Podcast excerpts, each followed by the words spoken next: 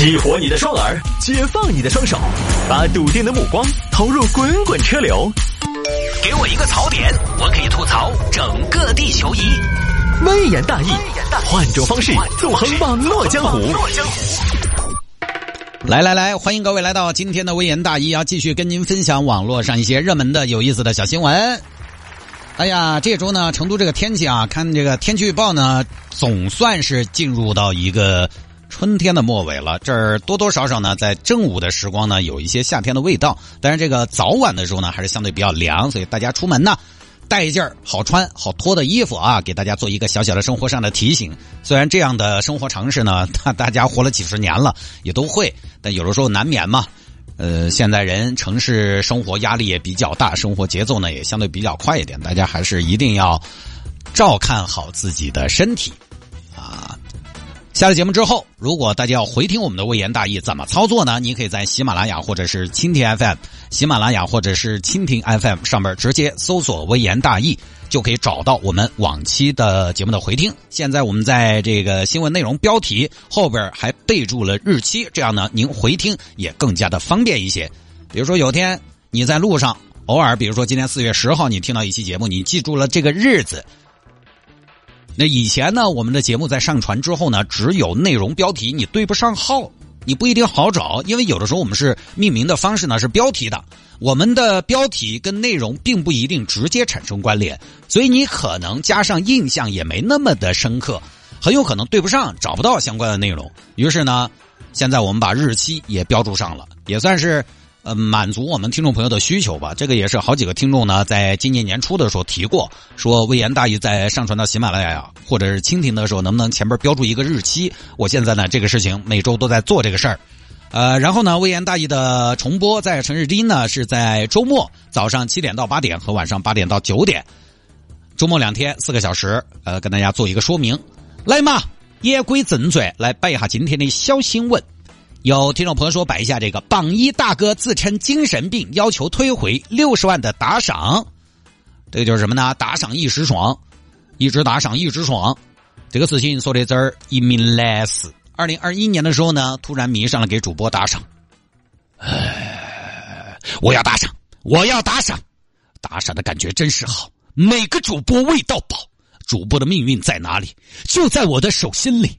在这里，我翻云又覆雨，我挺直了腰板当榜一，其他人都是小弟弟，只有我才是他们的大兄弟。打赏，哇，这个女主播好看，赏一万。啊，谢谢龙哥，谢谢龙哥哥的宇宙飞船。哎，这位男士好像也不错，嘻哈方面有点东西，赏。哇，谢谢谢谢龙哥的嘉年华，龙哥要不要我再给你赠送一个胸口碎大石的表演？哎呀，带劲啊！这么卖力的表演，必须配上三五千赏。天天在网上打赏，看主播直播打赏。后来呢，家里边人看到了吗？老公，你一天啥子那么兴奋哦？我看你最近咋回事呢？春风得意马蹄疾，面红耳赤出大气。你最近没对哦，你真的，你真的，甚至偶尔，是你最近这个感觉，坐沙发那儿耍手机了感觉，我甚至在你身上看到一种帝王相。帝王相，哈哈。那帝王相也不是白来的，哈哈哈！哈你是不懂那种生杀予夺的快乐。当你能决定别人的心情，决定别人的得失，决定别人的收获，甚至决定别人未来的发展。当别人因你的关注而大喜，当别人因为你的缺席而失落，这种感觉太带劲了。你做啥子要这么带劲？你不就是刷个短视频，咱刷出了陈道明的感觉了？哎，哎。我最近在给主播们打赏，打赏，人家大主播没见过你打赏，我打的多呀，我前前后后打了有六十多万了。好的，六六十多万，嘿，你个短命啊！老子现在才晓得，好大的家财万贯，六十万六十万的打赏，嘿，我就说你咋一天面红耳赤的？你打给哪个了？打给哪个了？哪个主播？呃，媳妇儿，你听我解释啊，我打的都是知识性主播，人家是讲的真好，我那是知识付费。哪个知识性主播翻出来我看哈？呃，翻出来，快点！呃，就这个这个知识性主播，你看嘛，性感小妖精，哈，这个名字是知识性主播，这是知识付费。这是知识付费啊！哎，这个就是就是知识付费呀。你这是知识付费还是姿势付费呀？哎呀，老婆，你咋还开起车来了？我整错了，整错了！你你这你真的有病！你一天在个网搞搞些啥名堂？你一天没得事吗？在屋头，你看看主播直播，我都不说你。你搞这些啥台子嘛？抢个啥子嘛？打赏流水来流水来打，你是有病！不行，把这个钱退回来。那我都打都打了，我怎么退啊？不行就离婚，你个人看了办。那怎么退嘛？怎么退？你个人想办法。那人家一些新闻里头都有那种，都有那种啥子？都有退的，都有成功案例。你也想个理由。那网上退款的好多都是未成年，我们家也没有未成年呢。那你想办法，你就说你有病，有病，你是病人。行吧，那我去试试。喂，你好啊，这个我我是这样的啊，我我是你们的用户。我之前在你们平台给主播打赏，打赏了差不多这个六十万左右吧。哎呦，是吗，先生？哎呦，感谢您对我们主播的支持。那现在您这边打电话是需要是需要怎么是需要一个光荣榜吗？我们这边是没有官方的光荣榜的，主播会在直播间显示榜一大哥的。不知道你有没有感受到主播对您的感谢？不是不是不是，是这样，我打赏六十万，我现在我是我希望能退回来。哎呦。那大哥，您这个希望怕是要落空了，就是这儿赏出去的钱、泼出去的水，这是没法退。不是啊，我我当时那段时间我没有民事行为能力，我我没有这个责任，我没有那个条件，我我那段时间我我就说明白吧，我就我有病，咋的？我我有病，你有病？对我有病，我当时我有精神病。你有精神病？对，我有精神病。哎呦，那这个不是我能解决的问题，这个事儿我处理不了。你关键你现在怎么证明自己有精神病啊？那那你要这么说，我要是没有精神病，我能干出这事儿？我就有精神病。我当时是无民事行为能力人，我我充值的钱都应该无效，反正我不管，你们得退我。大哥，这也不是说你是精神病，你就是精神病的。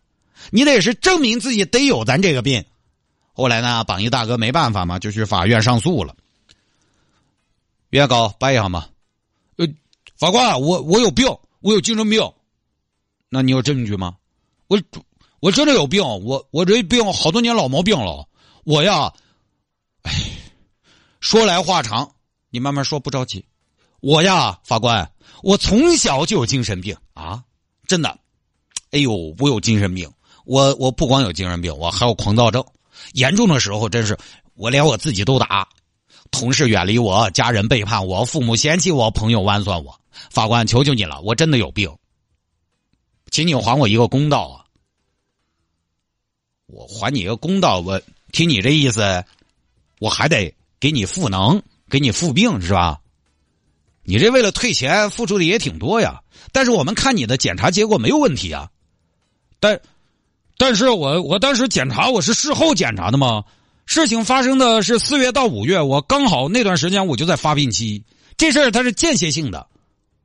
我直接说这个法院怎么判的这个事儿哈，判的是榜一大哥是有完全民事行为能力的人，打赏属于网络消费，都作数，就这么一个事儿。这个事情呢，虽然说网络直播打赏啊，这个新的模式，大家对此呢各有见解，很多朋友。觉得打赏这种事情，但是有一句说一句嘛，呃，尽管大家各有见解，但是既然国家允许这么搞，那还是他这个也也是正常的一个渠道，对吧？都作数，但是呢，只是有规矩。其实，在直播领域，这个事儿吧，打赏这个事儿是非常容易起纠纷的。因为这两年大家可能在网上也看到很多的新闻，比如说未成年人充游戏卡、未成年人打赏主播，最后监护人又来追讨的案例，追讨不到呢，又又找媒体，找媒体不行呢，最后可能还得打官司。我也看了很多这种新闻。其实这里边哈，不乏有一些是什么呢？不乏有一些是大人自己充的，拿未成年人做幌子，因为成年人给了你要不回来。未成年人给的才有可能要得回来。而且说实说实话，未成年人给的，他还能给短视频平台的问题放大。你这不是钱的事儿，你这是毁了祖国的下一代，你这是新型那个什么，是吧？所以啊，打赏这种事情纠纷确实会比较多。